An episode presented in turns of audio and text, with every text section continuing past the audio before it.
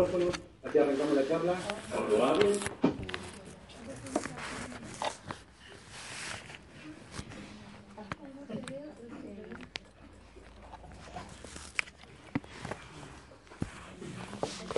Bueno, vamos a dar comienzo entonces a la charla. La capacitación de, de esta oportunidad, eh, vamos a hablar del manejo de catéter. ¿Quieren Sí, que ¿me le levante escuchan? un poquito más el volumen? No, Hay, hay- hay un micrófono encendido, por favor. Les decía, vamos a hablar del manejo de catéter de derivación ventricular externa, Ahí. de derivación lumbar continua, manejo y control de la PIC. En primera instancia lo que vamos a decir es qué es el líquido cefalorraquídeo. Eh, El líquido cefalorraquídeo es un líquido de color transparente, en condición normal, que recorre el encéfalo y la médula espinal.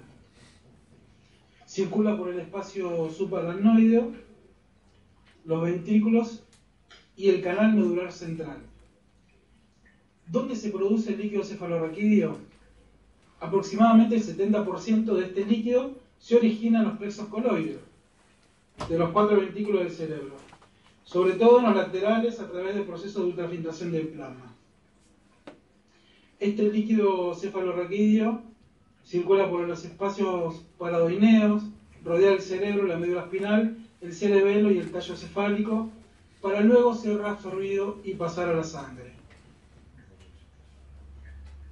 La cantidad de líquido cefalorraquídeo que produce un adulto es entre 450 mililitros a 500 mililitros día. Lo que hay que tener en cuenta con el líquido cefalorraquídeo es que es un proceso de fabricación y reabsorción constantemente. ¿sí? La función de este líquido cefalorraquídeo es proteger el sistema nervioso central, nutrir el tejido encefálico, medular y transportar y eliminar productos de desecho del metabolismo. Ahí podemos apreciar que el flujo del líquido cefalorraquídeo eh, comienza en el sistema nervioso central, se continúa su camino por la médula espinal y vuelve al sistema nervioso central. Dentro del sistema nervioso central y la médula se produce reabsorción de este líquido cefalorraquídeo. Podemos apreciar en la figura donde dice fuga del líquido cefalorraquídeo, es lo que se denomina una hidrocefalia. ¿Sí? ¿Qué es una hidrocefalia? Es la acumulación excesiva de este líquido cefalorraquídeo, cuyo tratamiento, que es el tema que, que nosotros vamos a hablar ahora, es la derivación ventricular externa, la de- derivación ventricular interna, ¿sí? eso está bien eh, nombrarlo, la derivación lumbar continua. Y también muy importante para este tipo de patologías es el control y el manejo del catéter de PIC. Cuando hablamos de derivación ventricular externa o ventricular, ventri- eh, derivación ventricular al exterior, estamos hablando de un sistema cerrado de recolección de líquido cefalorraquídeo al exterior. ¿Y qué es este sistema? Es un sistema que consta de catéter ventricular, ¿sí? como vemos en la figura, consta de llave de tres vías que conecta al catéter a una tubuladura. Eh, esta llave de tres vías nos sirve ¿sí? y es eh, una condición eh, fundamental para el cuidado de enfermería, mantener esta llave de tres vías en condiciones para evitar infecciones. También podemos añadirle un traductor de presión, que ese traductor de presión nos va a permitir el control ¿sí? y la verificación. Hola, buen día. Disculpame, Buen día. Buen día. Eh, No se escucha bien lo que estás diciendo. Escucha entrecortando. bueno, a ver si lo podemos solucionar. Solución hasta aquí. Eso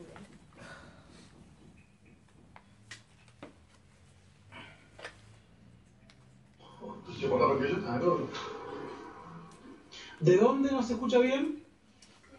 Ahora sí te escucho perfecto.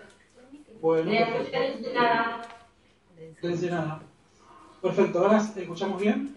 Sí, ahora sí, gracias. Bárbaro. Les decía que este catéter de derivación ventricular externa eh, está conectado con una llave de tres vías. Esta llave de tres vías también conecta hacia una tubuladura. Y lo que le quería comentar es que se puede añadir eh, un traductor de presión y ese traductor de presión puede medir eh, la PIC, que es la presión intracraneal, que es muy importante a tener en cuenta para la enfermería. Luego, por medio de una tubuladura, se conecta a un cilindro de recolección. Este cilindro está numerado y esto también es muy importante, el manejo y el control. ¿Qué nos va a permitir este cilindro? Este cilindro nos va a permitir observar la característica y la cantidad de líquido cefalorraquídeo que ese sistema está drenando. La altura de este cilindro regula el funcionamiento del sistema. A mayor altura, ¿sí? teniendo en cuenta que nosotros tenemos que poner en cero a este sistema, el cero del, del- del sistema con el cero del paciente. Recuerden que el cero del paciente es el pabellón auricular. Entonces, una vez que colocamos y calibramos el sistema, si nosotros aumentamos la altura de este cilindro, debe ejercer la, presión de acuerdo al lugar de donde lo colocamos. O sea, si este cilindro está, está alojado en 12 centímetros de mercurio, la presión debe ser mayor de 12 centímetros de mercurio para que pueda drenar correctamente ese líquido cefalorraquídeo. A menor altura, menor presión debe ejercer. ¿Sí? Una de las cosas que hay que tener en cuenta esto es que tiene que estar perfectamente eh, calibrado ¿sí? para poder eh, drenar correctamente este líquido cefalorraquídeo. Luego del cilindro, que es muy importante para nosotros, como le decía, hay una tubuladura que conecta. ¿Te puedo hacer una pregunta? Decime, Discúlpame, no entendí bien. ¿Puedes explicar de nuevo el tema de la calibración del drenaje? sí, Gracias. el cero del paciente es el pabellón auricular como se ve en la filmina, ¿sí? la filmina que está a la izquierda.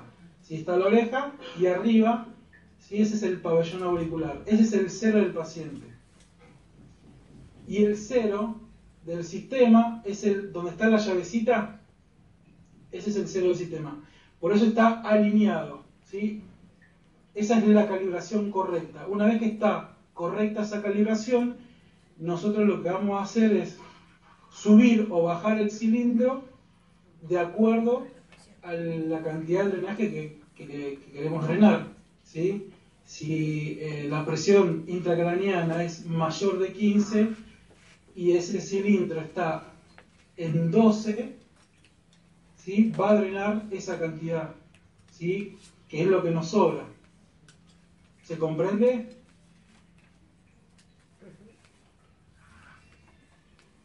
Una pregunta. La posición del paciente. ¿A cuántos grados tiene que estar el paciente en la cama? Para calibrar eh, este sistema tiene que estar a 0 grados. Ah, seguramente la pregunta que vos estás haciendo es la posición del paciente, si tiene que estar en supino, si está en semifowler, eso que vos me estás diciendo. Bueno, Para calibrarlo a 0 grados y luego de calibrarlo para continuar con la medición. el paciente, como todo paciente, seguramente que muy probable que este paciente esté ventilado, tiene que tener una posición superior a los 30 grados, la cabecera del paciente. Ah, Y de ahí,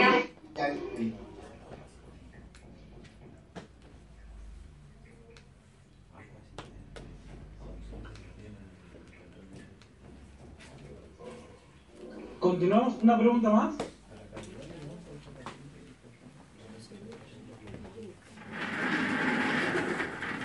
Bueno, seguimos entonces. Eh, luego de este cilindro tenemos una tubuladura, ¿sí? que conecta a la bolsa colectora final de desaguaje. ¿sí? Esto a modo de conocer este sistema de recolección de líquidos cefalorraquídeos.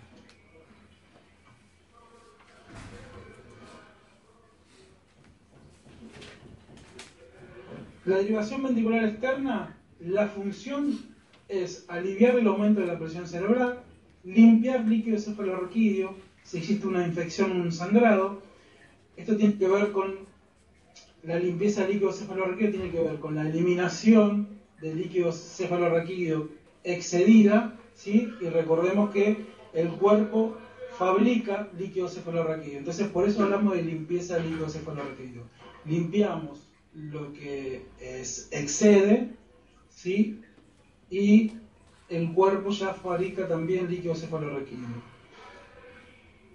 Podemos medir presión intracraniana, recordemos que esta colocación de la ventriculostomía debe realizarse en quirófano y lo más importante es que es temporal. ¿sí? Este catéter no es definitivo. ¿Cuáles son las complicaciones de la ventriculotomía? Obstrucción, ¿sí? veamos la imagen anterior, que tenemos un líquido cefalorraquídeo con presencia de matíes. ¿sí? Esto puede ocasionar una obstrucción por algún coágulo en el sistema de drenaje, es una de las complicaciones. Infecciones por el manejo, recordemos que es un sistema cerrado y debe ser un sistema cerrado, esto es control puramente de enfermería. Sobre el drenaje, dependiendo de la altura, a menor altura seguramente va a drenar excesivamente y a mayor altura seguramente no va a drenar nada. Entonces, esto es una complicación pudiendo generar una hipotensión cerebral si el líquido cefalorraquídeo se elimina de manera excesiva. ¿Cuáles son los cuidados infecciosos de derivación ventricular externa? Preparación, esto es fundamental y esto hay que tenerlo en cuenta desde enfermería, preparación del paciente previo a la colocación del catéter, hablamos de baño prequirúrgico la pregunta es, ¿cuándo se realiza el baño prequirúrgico? 30 minutos antes de la cirugía está bien, lo más próximo a la cirugía. Colocación del catéter, dijimos que se realiza en quirófano. En el caso de que haya una ruptura de la bolsa de la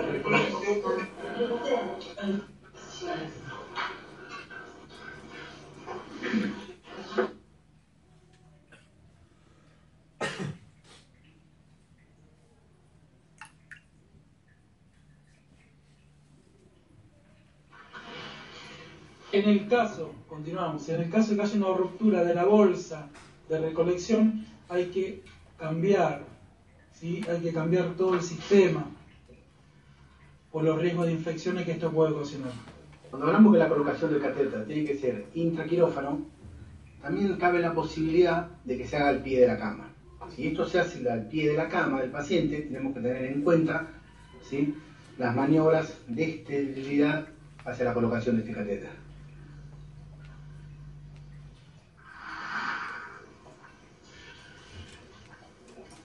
El manipuleo del catéter y del sistema, esto también es una función de enfermería.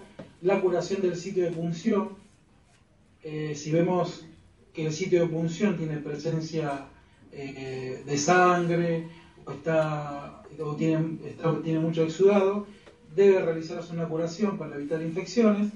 La llave de tres vías que le había comentado, que es que no le dije, pero es proximada al catéter, también eh, debe estar eh, bien cerrada y bien cuidada para, no, para que no haya ningún ingreso de gérmenes. Esta llave tres vías sirve, y esto lo hace en neurocirugía, para la extracción de líquido cefalorraquídeo en el caso que requiera extraer líquido cefalorraquídeo y la administración de antibióticos. Una cosa a tener en cuenta de esto es, si nosotros extraemos líquido cefalorraquídeo para la administración de, antibiótico, lo que debe de extraerse es la misma cantidad de antibiótico que se debe ingresar, ¿sí? para mantener las mismas presiones. Cuando hablamos de la... Te hago una pregunta. Sí. Vos sabés que hace pocos días nosotros, eh, un paciente nuestro fue sometido a esta intervención quirúrgica de colocar drenaje ventricular externo. Cuando volvió de quiró- quirófano, de inmediato empezó a perder líquido cefalorraquídeo, eh, pericatéter.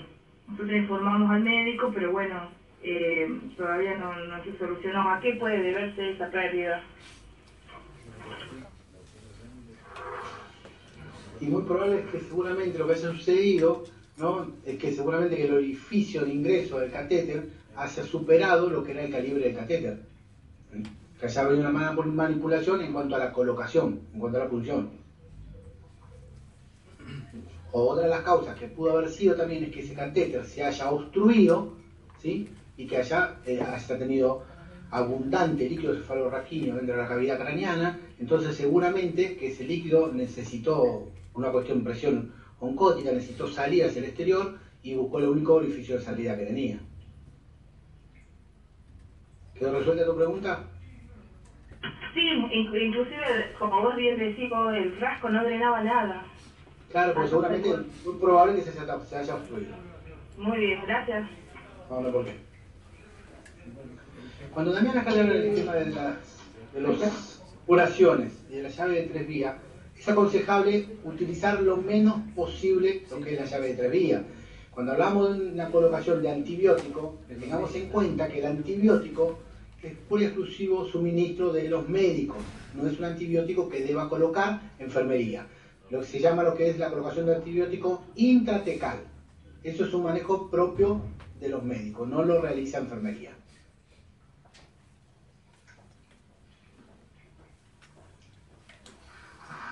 Para continuar un poco con los cuidados infecciosos del drenaje ventricular externo, eh, me gustaría decir algo más. Eh, la curación se debe realizar en caso de, dijimos, que se encuentra sucia, manchada, desplazada o se haya retirado para realizar un estudio o una observación. Esto también tiene que estar a cargo de neurocirugía. Agregar también que el desagote de la bolsa colectora eh, se debe vaciar cuando está sobrepasando los tres cuartas partes de esa bolsa. ¿sí? Cuando vemos que la tres cuartas parte de esa bolsa está llena de líquido cefalorraquídeo, debe vaciarse.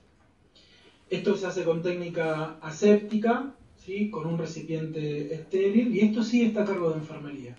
Si nosotros vemos que esa bolsa está tres cuartas parte de la capacidad de la bolsa, debemos vaciarlo. ¿Por qué?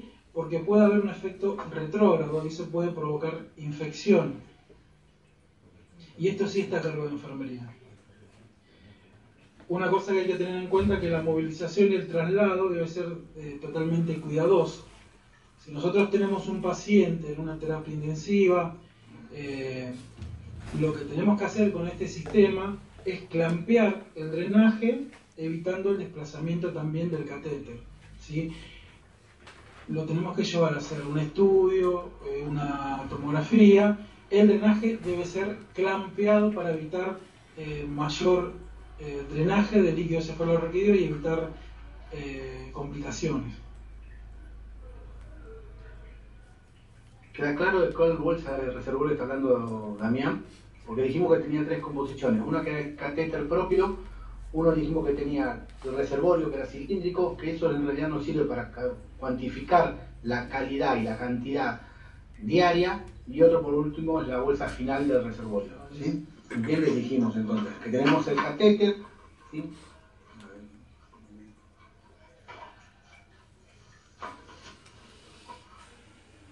dijimos que tenemos el catéter, decimos que tenemos el cilindro y por último tenemos la bolsa. Cuando habla, Damián habla de clampear la bolsa, es, es este el que hay que clampear. El cilindro siempre tiene que ir en forma vertical, nunca en forma horizontal, porque tiene una llave o una válvula la parte superior que si esa válvula tiene un filtro y se moja, se obstruye y posiblemente ese drenaje deje de cumplir su función. ¿Quedó claro entonces cómo es el sistema? Dijimos que hay dos formas de sistema, después lo vamos a ver más adelante.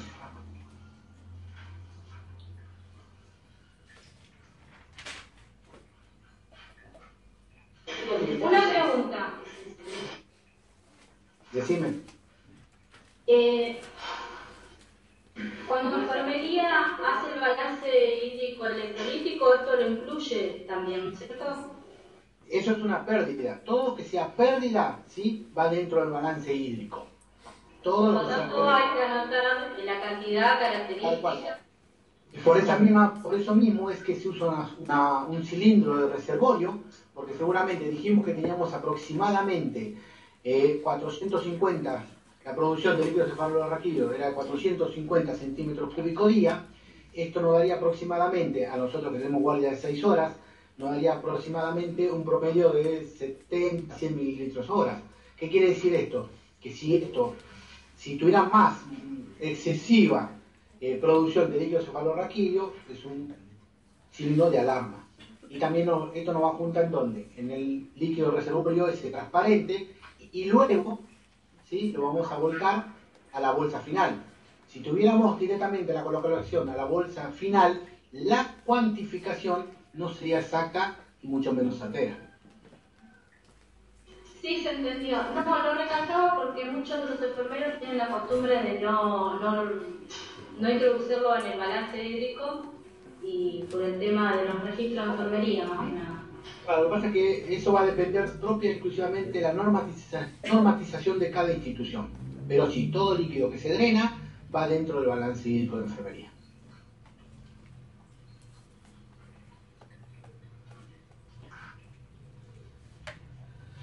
Acá lo que vemos nosotros es un drenaje lumbar continuo. ¿sí? El- la función es muy equivalente a lo que explicaba Damián anteriormente, a la DB externa. Solamente que cambia qué cosa, la posición del drenaje. Entonces, si cambiamos la posición del drenaje, este drenaje, en vez llegar a lo que sería el cerebro, ¿sí? o a la caja craneal, lo vamos a hacer en la zona lumbar, entre L3 y L5. Eso queda a cargo del médico. Lo que nos muestra la frimina es la posición que debe adoptar el paciente en cuanto a la colocación del drenaje. Lo vamos a poner en posición fetal de esta, forma, le va a permitir al neurocirujano colocar, de palpar las vértebras y hacer una buena colocación del catéter. En este caso, el catéter es un catéter de aspecto blanco y lo que muestra la otra espalda es un apósito transparente o campo chico que sería, ¿no es cierto? ¿Para qué? Para el manejo de las infecciones y manejo del contacto con las demás zonas del paciente. Los cuidados de evaluaciones externas, ¿sí? o drenaje lumbar continuo, ¿sí? es registrar y comprobar la fijación a la altura del drenaje. ¿Esto qué quiere decir? Que si el drenaje por alguna razón uno lo ve desplazado, nunca, nunca reingresar ese catéter. Si por el motivo que sea, porque lo encontramos desplazado o por, un eh, mal manipuleo, o porque se nos enganchó el catéter, o porque nosotros creemos o consideramos que ese catéter se desplazó, tenemos que llamar en forma inmediata al neurocirujano. Al igual que en el otro catéter, seguramente este catéter va a estar dirigido a una bolsa continua. Es muy probable que este catéter no tenga la parte cilíndrica reservoria. ¿Entiende? Y la producción del catéter lumbar, a diferencia del drenaje eh, de la DBE, es de entre 350 y 500 mililitros días. Damián bien explicaba al inicio de la charla que se producía en dónde? En los ventrículos. Entonces, este catéter al no llegar, el líquido cefalorraquídeo se producía en los ventrículos. Entonces, si este catéter no llega a la parte craneal, seguramente disminuirá su producción. Por eso es de ahí que la producción diaria es de 350 mililitros a 500 mililitros día. Los cuidados de enfermerías, control y moni- monitoreo de signos vitales, control y cuidado del sistema cerrado, control y nivelación a la altura del drenaje, monitoreo del sensorio, valor pupilar, control de la cabecera, posición de la cabecera, sujeción del tubo endotraqueal, control y volumen característico del cefalorraquídeo y tener en cuenta los signos de alarma. Cuando uno habla de control y monitoreo de signos vitales, ¿sí? tiene que tener en cuenta ¿sí? las hipertensiones, las hipotensiones y las arritmias.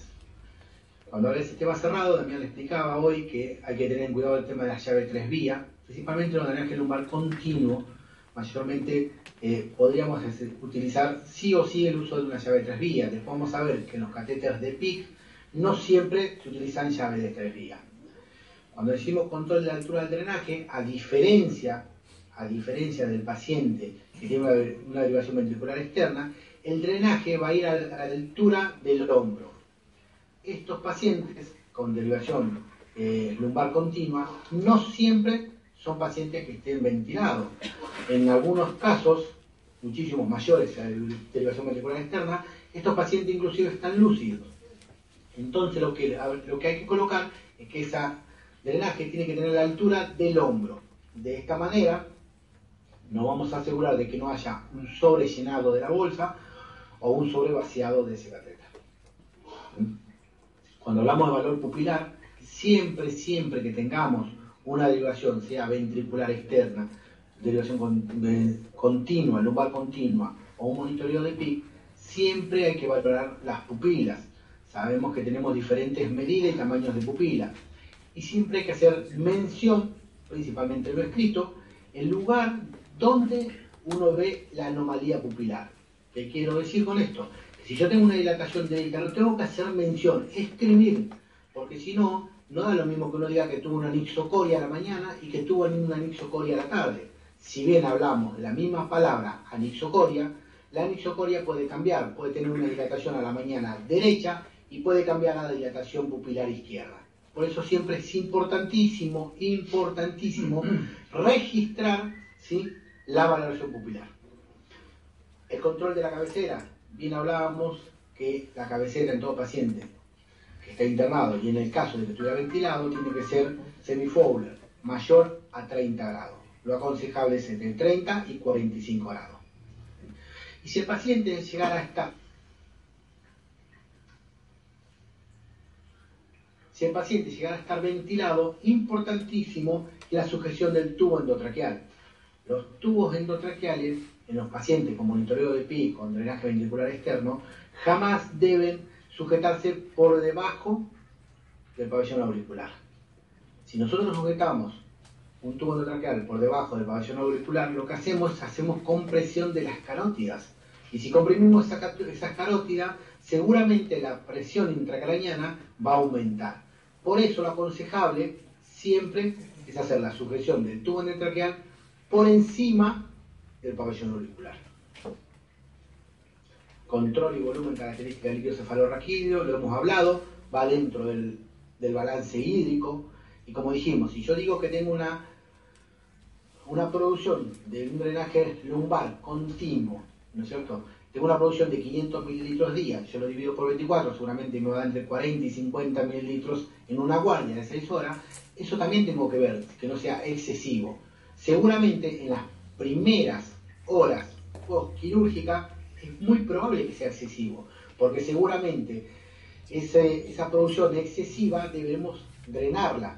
Entonces seguramente en las primeras horas, si bien hay que tener un estado de alarma activado, también es muy posible que sí sea en forma, que se genere en forma aumentada ese drenaje. Te hago una pregunta. Decime. mira, nosotros acá, bueno, nosotros somos de Catamarca y realmente nunca vimos un drenaje eh, lumbar continuo. Eh, ¿Se puede aplicar en pediatría este tipo de drenaje y cuánto sería el, el volumen total que podría drenar este paciente en 24 horas? Mira, los drenajes lumbares se pueden colocar en todo tipo de pacientes. Eh, el dato específico de la cantidad de drenado en pediatría no sabría informarte en este momento. ¿sí? Te, pido que mandes un, un mail con la pregunta que te la voy a responder ¿sí? al mail que nosotros damos en, función en el principio de la, de la charla. Bien, gracias. Ahora vamos a hablar de la presión endocraniana, intracraniana o endocraniana. Los valores normales de una presión endocraniana o intracraniana en cráneo cerrado es entre 10 y 15 mililitros. ¿sí?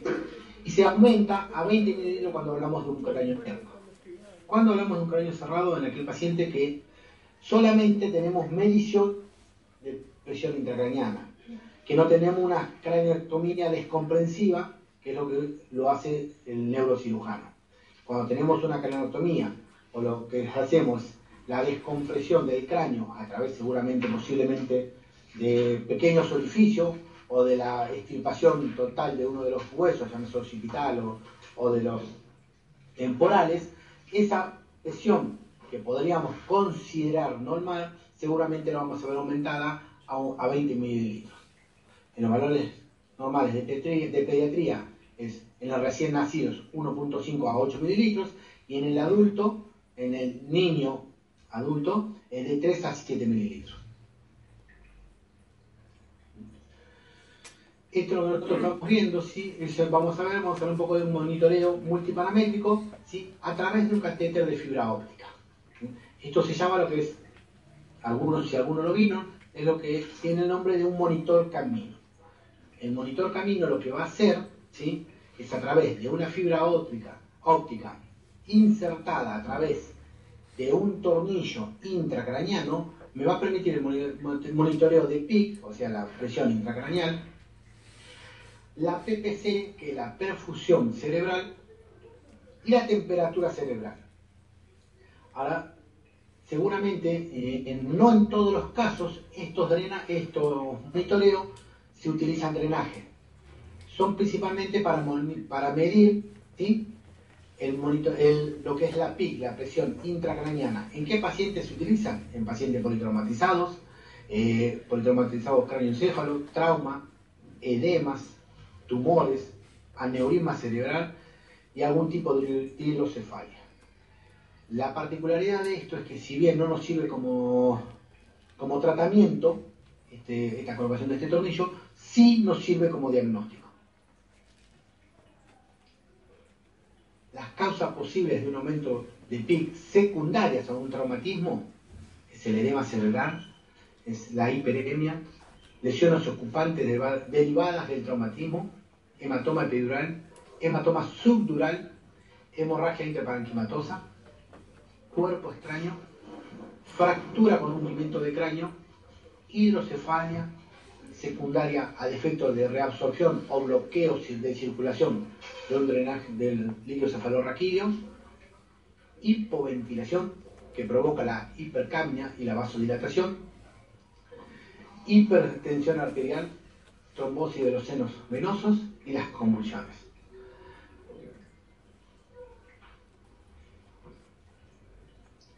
Esto es lo que yo recién le mencionábamos, que se hace el monitoreo del PIC a través de la colocación de un tornillo, ¿sí? el cual dentro de ese tornillo va una fibra óptica, la que después luego nos va a permitir el monitoreo de PIC, ¿sí? el monitoreo de la PPC y la temperatura craneal. Cuando uno habla de PPC, no sé si todos conocen, lo que hablamos es la perfusión, la presión de perfusión cerebral, que es inclusive más importante a tener en cuenta que la propia PIC. ¿sí? Porque si yo hablo que tengo una PIC intracraniana normal entre 10 y 15 o 10 y 20, pero no tengo una buena PPC, seguramente voy a producir un daño neurológico a dicho paciente. Este es otro tipo de monitoreo de PIC que se hace a través de una derivación ventricular externa, lo que hablábamos al principio de la charla. A diferencia de la anterior, esta, en su gran mayoría, también nos sirve como diagnóstico porque vamos a colocar un catéter intracraniano ¿sí? Eh, para que uno tenga así una visión, aquellos que nunca vieron, es muy parecido a lo que sería, es parecido, no estoy diciendo que se coloca, que sí se coloca, parecido a lo que es una K108. Entonces ese drenaje se coloca intraparenquimatosa, eh, subgaleal, después se va a ver dónde está colocado, y se coloca a través, se mide a través de un traductor de presión, que es, esto celeste que vemos acá, ¿sí? esto celeste es un traductor de presión que esto nos va a permitir medir cualquier presión. En este caso lo que vamos a, pedir vamos a medir la presión intracraniana. Este catéter va colocado a través de un cable paciente a un monitor multiparamétrico. ¿Dónde debe estar fijado? Como nos muestra la frimina, debe estar fijado a la altura del pabellón auricular, que es donde realmente vamos a medir la presión intracraneana.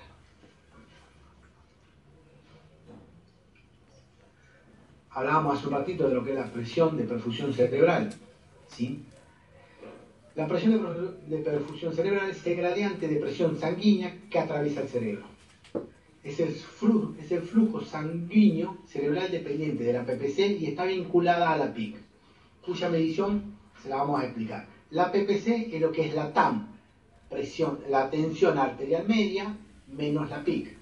¿Qué quiere decir esto? Que si yo tengo un paciente con una tensión arterial media de 90 y tengo una PIC de 42, seguramente no me va a dar la presión de, la presión de perfusión cerebral, que como muestra la frimina, lo aconsejable es entre 80 y 100 mililitros, miligramos, ¿sí?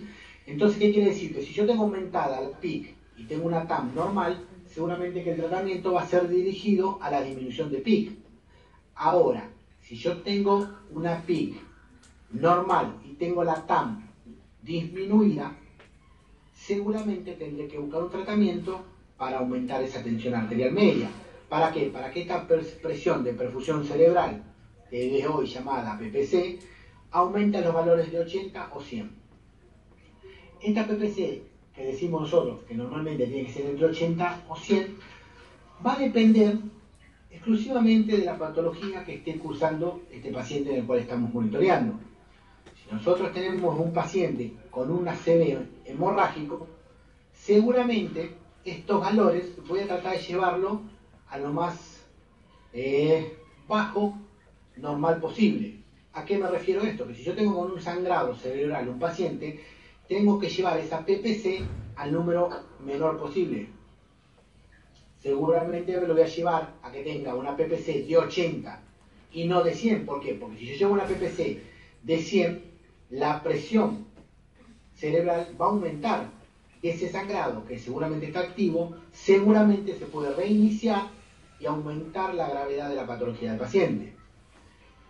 En forma contraria, vamos a realizar lo que sería un paciente que ha hecho un ACV isquémico y que ha hecho un aumento de la PIC por un edema cerebral, por, la poca, por el poco flujo que ha obtenido inicialmente. Entonces, yo seguramente que esa PPC la voy a llevar a lo más alto posible. Entonces la voy a llevar aproximadamente a 100 mililitros. ¿Se entiende?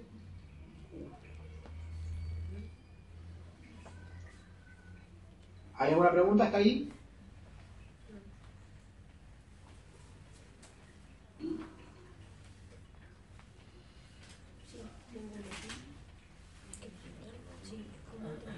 Bueno, veo que está claro entonces, ¿no es cierto? Ahora vamos a ver las acciones de enfermería en cuanto a los monitoreos de PIC. Como dijimos, la cabecera tiene que estar entre 30 y 45 grados. Esto, por una cuestión de gradiente, de gravedad, va a reducir ¿sí? la PIC en forma considerable. ¿Esto qué quiere decir? Que si nosotros tenemos un paciente con una cabecera menor a 30 grados, y es muy posible que esté aumentada ¿sí? la presión intracraniana, debido a que al poco retorno venoso que tengamos y a la compresión carotidia, dado la posición del paciente. Una vez que nosotros elevamos la cabecera, seguramente va a disminuir la presión carotidia porque el flujo por una cuestión de gradiente va a circular en mejor forma ¿sí?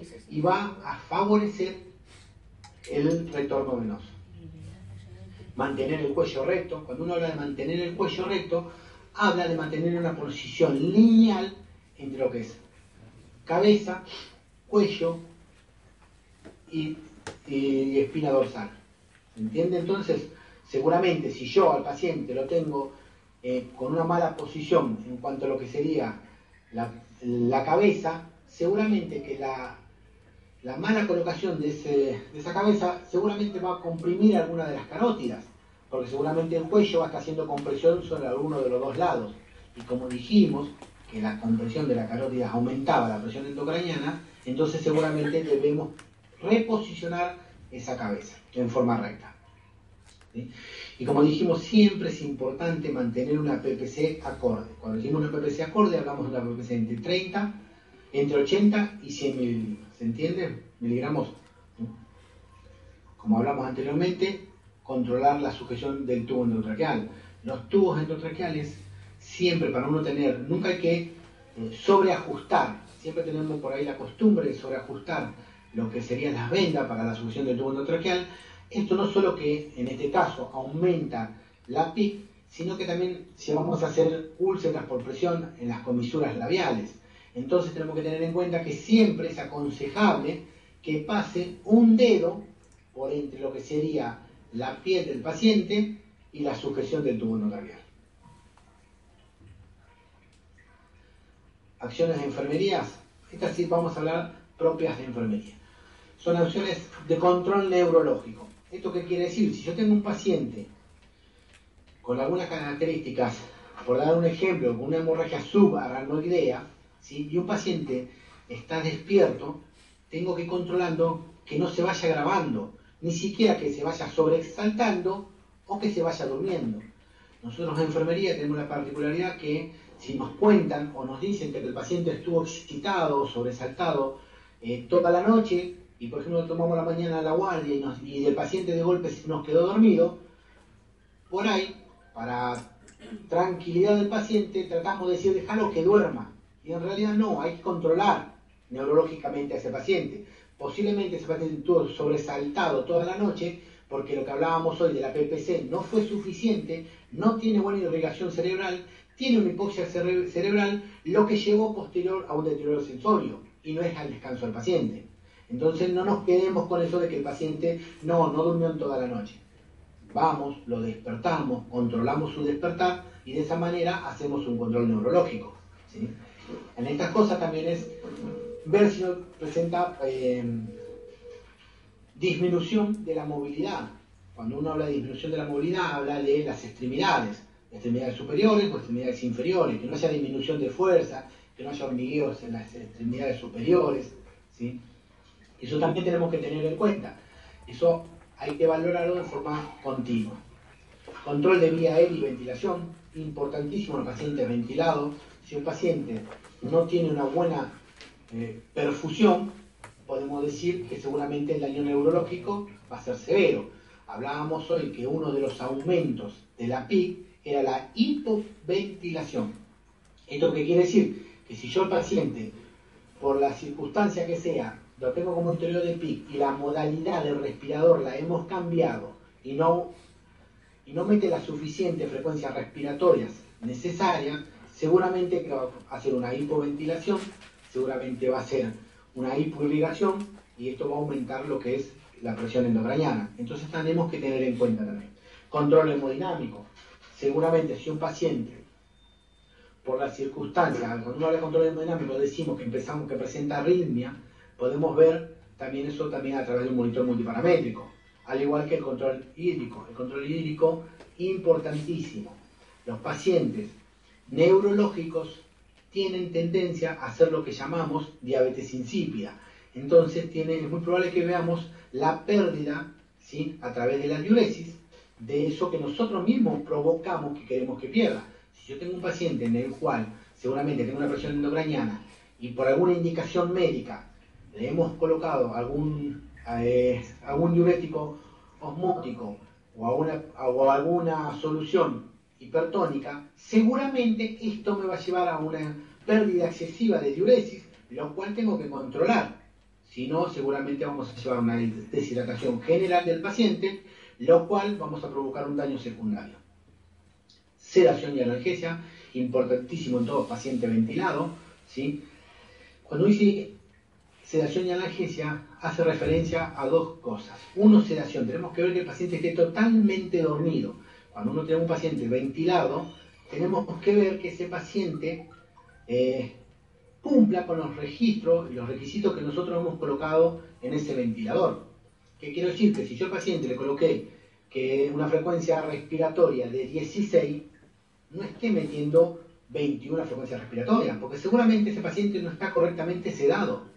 Entonces, tengo que valorar eso. Otra de las cosas que tengo que valorar es la analgesia, ¿sí? porque el paciente puede estar muy bien dormido, pero le falta analgesia. Entonces el paciente tiene, tiene dolor.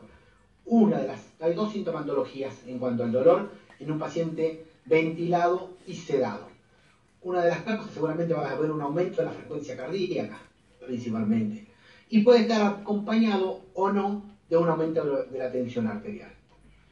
Luego lo que vamos a ver es la temperatura. Si tenemos un paciente hipertérmico, seguro que va a cambiar la hemodinámica de ese paciente, porque esa hipertermia nos va a llevar seguramente a sudoración, a la pérdida excesiva de líquido, seguro nos va a, una compensación cardíaca, lo que va a llevar a que aumente la frecuencia cardíaca y seguramente hemodinámica de ese paciente no va a ser la misma.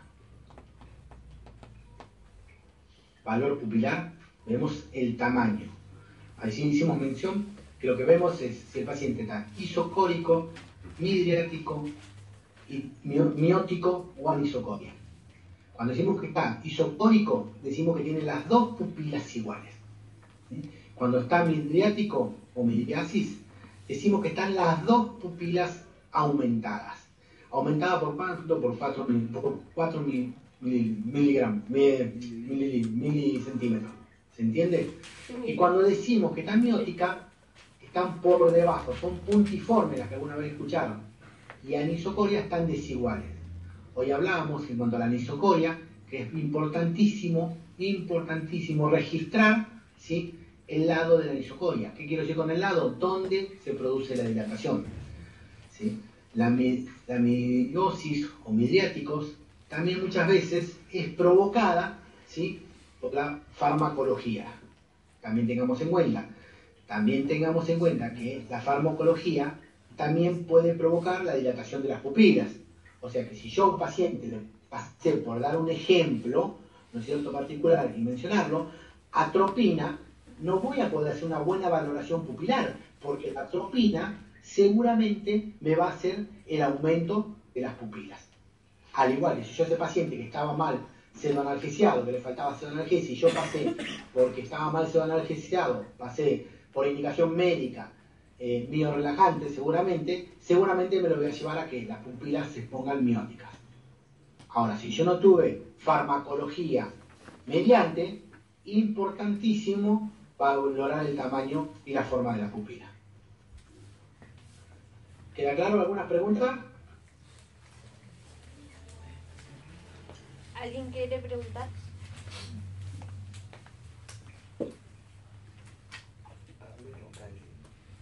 ¿No hay preguntas para hacer? ¿Ninguno? Eh, en los sistemas cerrados, vieron que ustedes hablaban de la... Eh, perdimos conexión desde los antiguos.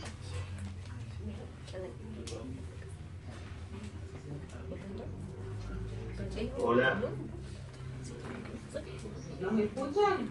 Sí, sí, se escucha, se escucha. Eh, cuando hablábamos de la producción de líquido cefalorraquídeo de, de 350 a 500, eh, a ver, termino la pregunta. En los más cerrados, no siempre eh, el débito, a veces, muchas veces es menor porque se va reabsorbiendo.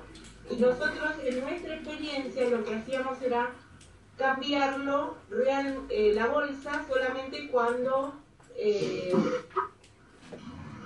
digamos, estaba eh, en la mitad. Eh, nosotros desde los antiguos no escuchamos nada. No sé, se escucha reportado, por favor.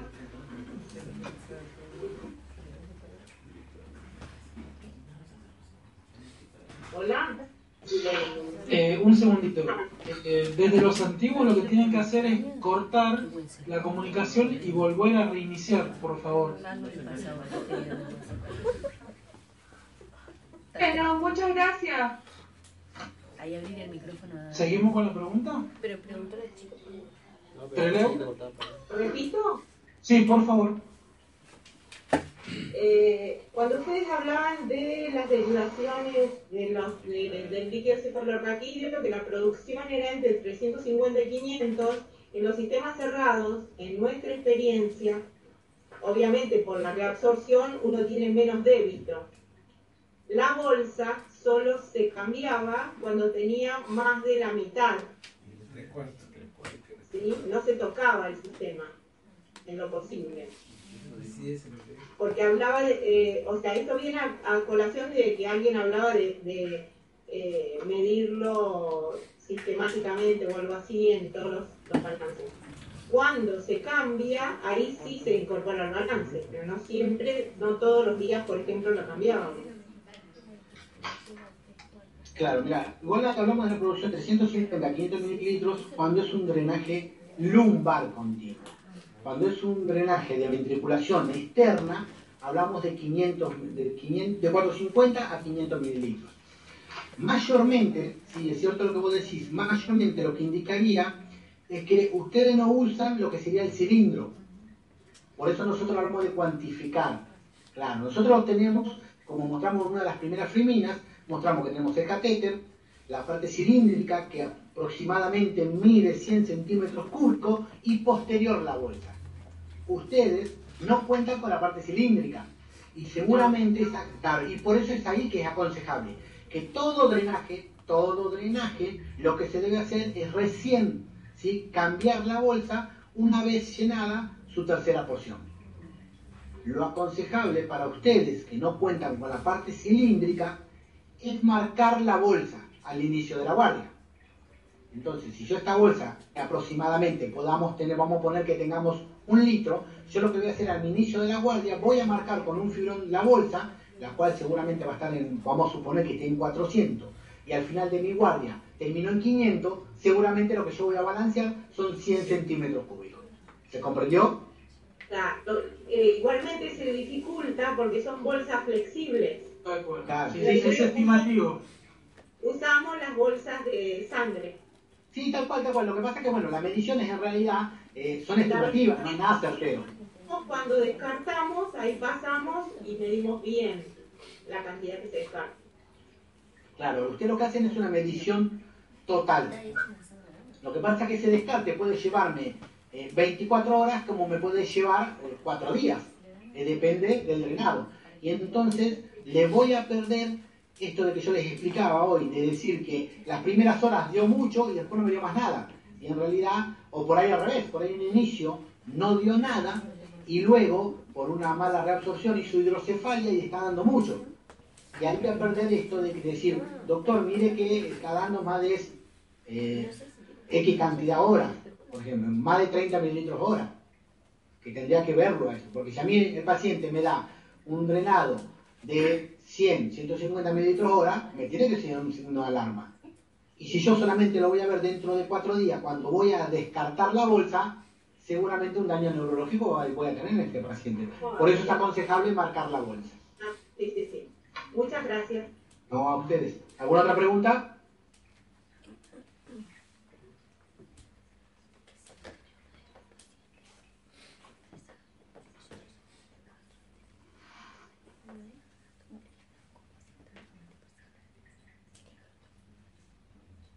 Abrir el micrófono y que diga algo a la vez. Para que diga que.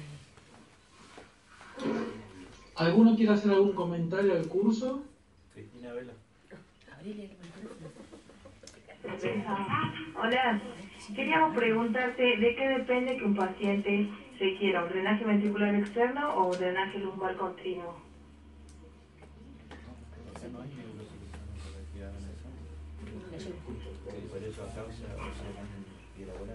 Seguramente lo que va a depender grado de la localización de la lesión.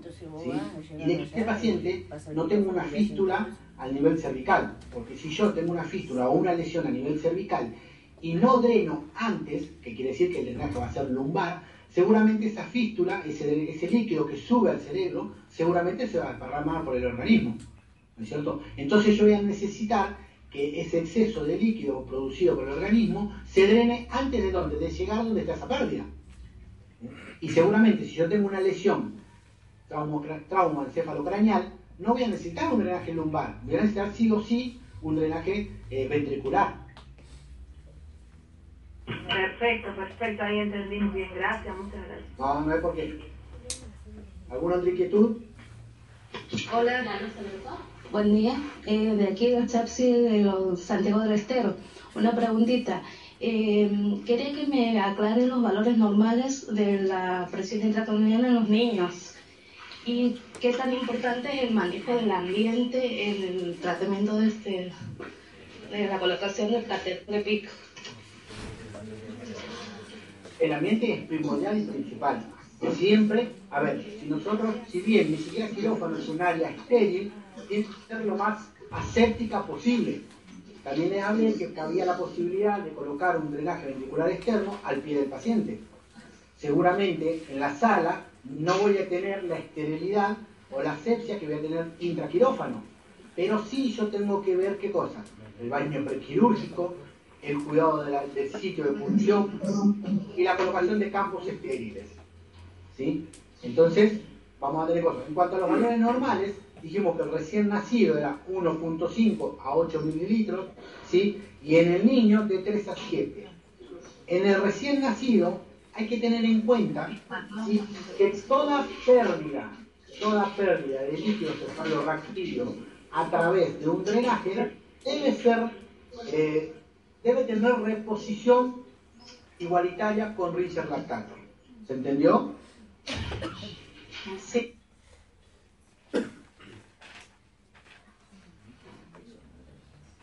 ¿Me escuchan? Decime. ¿Verdad? Ante los estímulos físicos del ambiente, luz, ruidos, En realidad lo que vos vas a tener que valorar sí, es el aumento de la PIC. Si vos tenés un paciente en el cual con ruido o con luz aumenta los valores de la PIC, seguramente vas a tener que valorar el tema de la pseudoanalgesia en ese paciente. Porque si a vos te interfiere la luz o los ruidos y hace un aumento de la PIC, debe ser que ese paciente o está escuchando o está sintiendo. Entonces, si yo tengo un paciente ventilado con monitoreo de PIC, el cual aumenta ante cualquier estímulo externo, llámese luz, ¿sí? o llámese ruido, seguramente tendré que reevaluar el tema de la pseudoanalgesia. O sea, sí, eso es la, la- la duda. O sea, teniéndolo bien sedado no es necesario eh, bajar los estímulos. Sí, aquí lo, lo utilizamos, utilizamos, o sea, manejan bien el estímulo físico eh, del ambiente, la luz, los ruidos. O sea, no lo teníamos en cuenta la sedanalgesia. O sea, sí está el paciente sedado, pero también se maneja mucho el estímulo ambiental. Claro, una cosa es el estímulo externo que es provocado por nosotros para hacer una valoración del paciente, que seguramente es a través de estímulo doloroso, el cual nosotros buscamos una respuesta, que es muy diferente al tema del estímulo de la luz o el, tema, el estímulo de, los ruidos. Siempre estamos hablando de un paciente ventilado. Seguramente que si vos tenés un paciente eh, que está eh, medianamente lúcido, el cual tiene una, seguramente al estímulo de la luz tiene una sensibilidad, digamos que está fotosensible, ¿sí? seguramente que habría que avisar al médico porque seguramente podemos hablar de alguna patología propia que nos lleva a lo que es rigidez nuca, estímulo de la luz.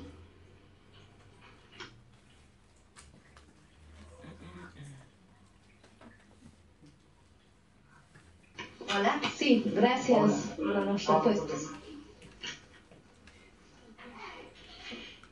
Consulta de Treleu. Las clases ya están, se pueden ver en YouTube. Hola, sí, no te escuché la pregunta, decime, por favor. De Treleu. Si las clases ya las podemos ver en Cibersalud. Si las ven, las clases las pueden ver en dónde? No, no. No, no.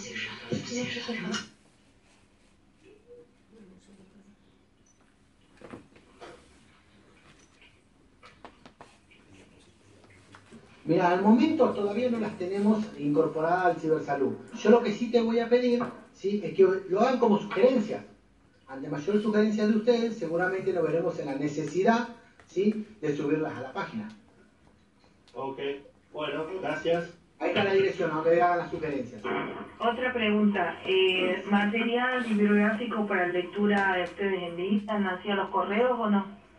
En el correo, sí. Se envía al correo que ven ahí, barravino75 arroba gmail.com y pueden pedir eh, sugerencias, bibliografía, inquietudes, eh, algunas consultas, sugerencias, eh, lo, lo que ustedes crean conveniente. Ricardito, ¿querés preguntar Gracias. algo? ¿Querés preguntar algo? No. No, para no quede tan burro. Igual tengo que preguntar al principio. Y con respecto a inscripciones y consultas de, de hospitales para la conexión, El mail es telemedicina.hospitalelcruce.org.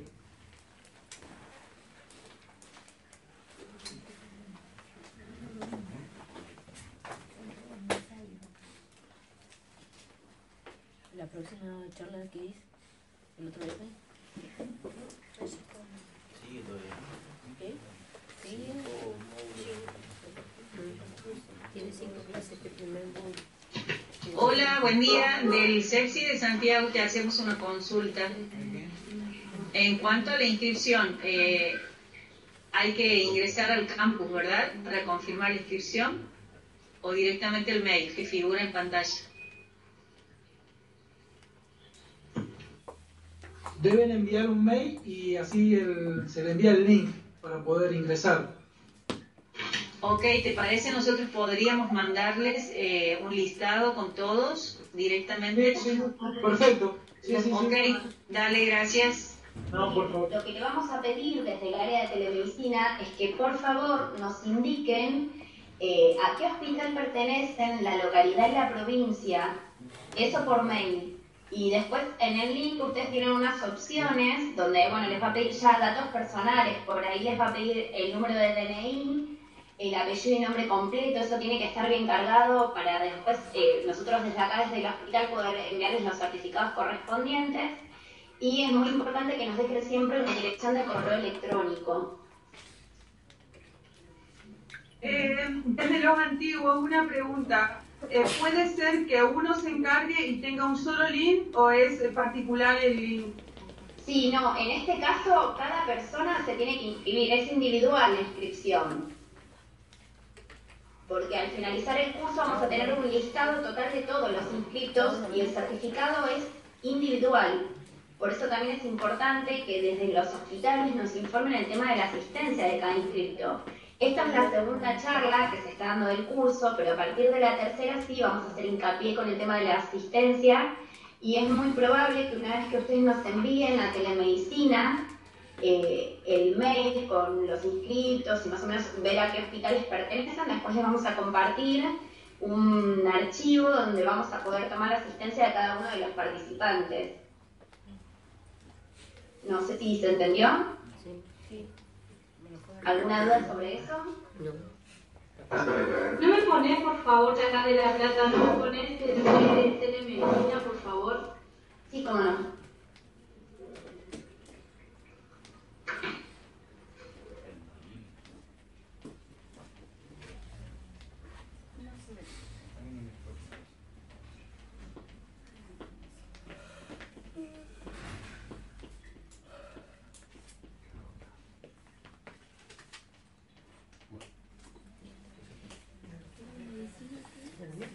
¿Sí?